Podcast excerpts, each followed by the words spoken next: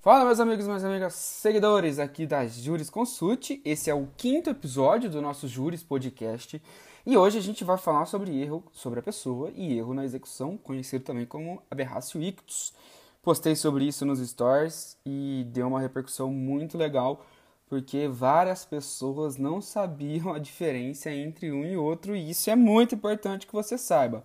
Embora na prática a consequência, ou seja, a pena não mude tanto, Uh, na teoria, é muito importante que você saiba essa diferença, justamente porque na segunda fase de concursos públicos e na segunda fase da OAB em Direito Penal, isso é muito cobrado porque as pessoas realmente confundem. Então vamos lá, vou falar primeiro sobre, sobre a pessoa e depois no erro uh, uh, de execução. Vamos lá. O erro sobre a pessoa está no artigo 20, parágrafo 3 do Código Penal, então eu vou ler aqui para vocês e já explico. O erro contra a pessoa uh, contra a qual o crime é praticado não isenta de pena. Não se consideram, neste caso, as condições ou qualidades da vítima, senão as da pessoa contra quem o agente queria praticar o crime. O que está que que que tá falando aqui para a gente traduzir isso? O erro sobre a pessoa, gente, ele acontece quando eu acho que eu estou matando alguém, por exemplo, mas eu estou matando outra pessoa. Eu executo perfeitamente meu crime. Eu estou vendo a pessoa, eu pego uma arma, eu miro nela e eu mato ela. Só que eu acho que é uma pessoa que na verdade não é. O exemplo mais interessante de vocês saberem é o infanticídio, por exemplo. Imagina uma mãe em estado puerperal, acaba de ter o filho, ela vai até o berçário com uma arma, e aí ela vai ver o filho dela, ela acha que é o filho dela, ela executa perfeitamente o crime, atira na criança e mata. Só que na verdade é a criança de outra pai, é uma outra criança, não é o filho dela. Que, que esse artigo 20 está falando?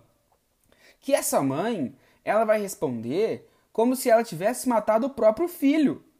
Vê a segunda parte do artigo 20, parágrafo 3 Não se consideram, nesse caso, as condições ou qualidades da vítima, ou seja, quem a mãe matou, que é o filho de outra pessoa. Considera de quem ela queria praticar o crime, que no caso é o próprio filho. Ou seja, ela não responde por homicídio, ela responde por infanticídio.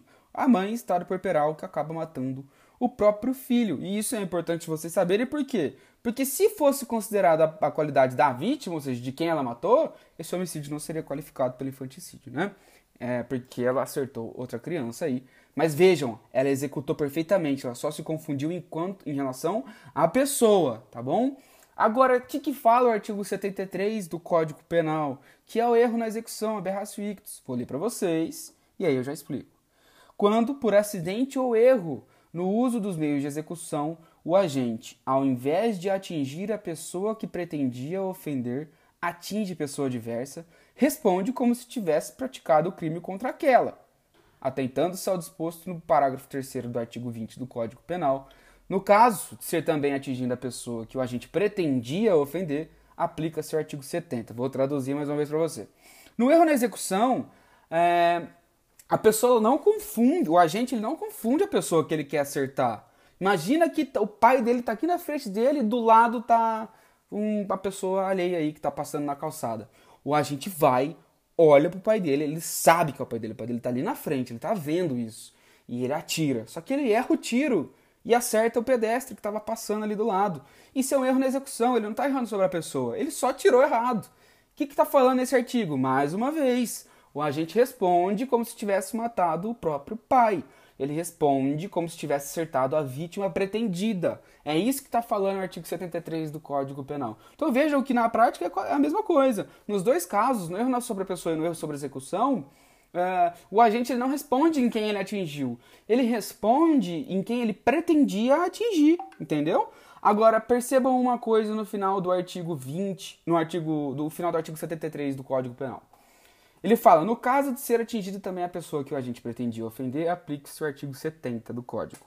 O artigo 70 trata sobre o concurso formal de crimes, gente. O concurso formal é o seguinte: uma ação, dois ou mais crimes. Próximo episódio do podcast, que é quinta-feira, eu vou postar a diferença entre concurso formal e concurso material. Mas sabe, concurso formal é uma ação ou omissão, dois ou mais crimes. O, o final desse artigo do, do execução está falando assim: se o agente querendo, querendo matar o pai vai, atira e, por algum motivo, acerta o pai e o pedestre, aplica o concurso formal. E o concurso formal para aplicar a pena, você pega qualquer uma delas e exaspera elas ou você pega a maior e aumenta de um sexto até metade, tá bom?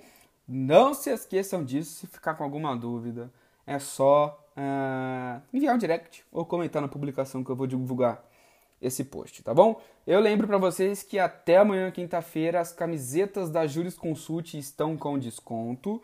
É, é, só acessar o link da nossa bio, entrar lá e comprar. Os tecidos são da reserva, um tecido maravilhoso, eu fiquei realmente impressionado.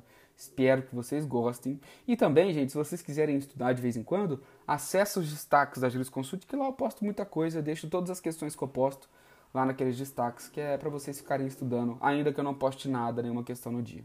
É isso. Um beijo, um abraço, até quinta-feira. Tchau!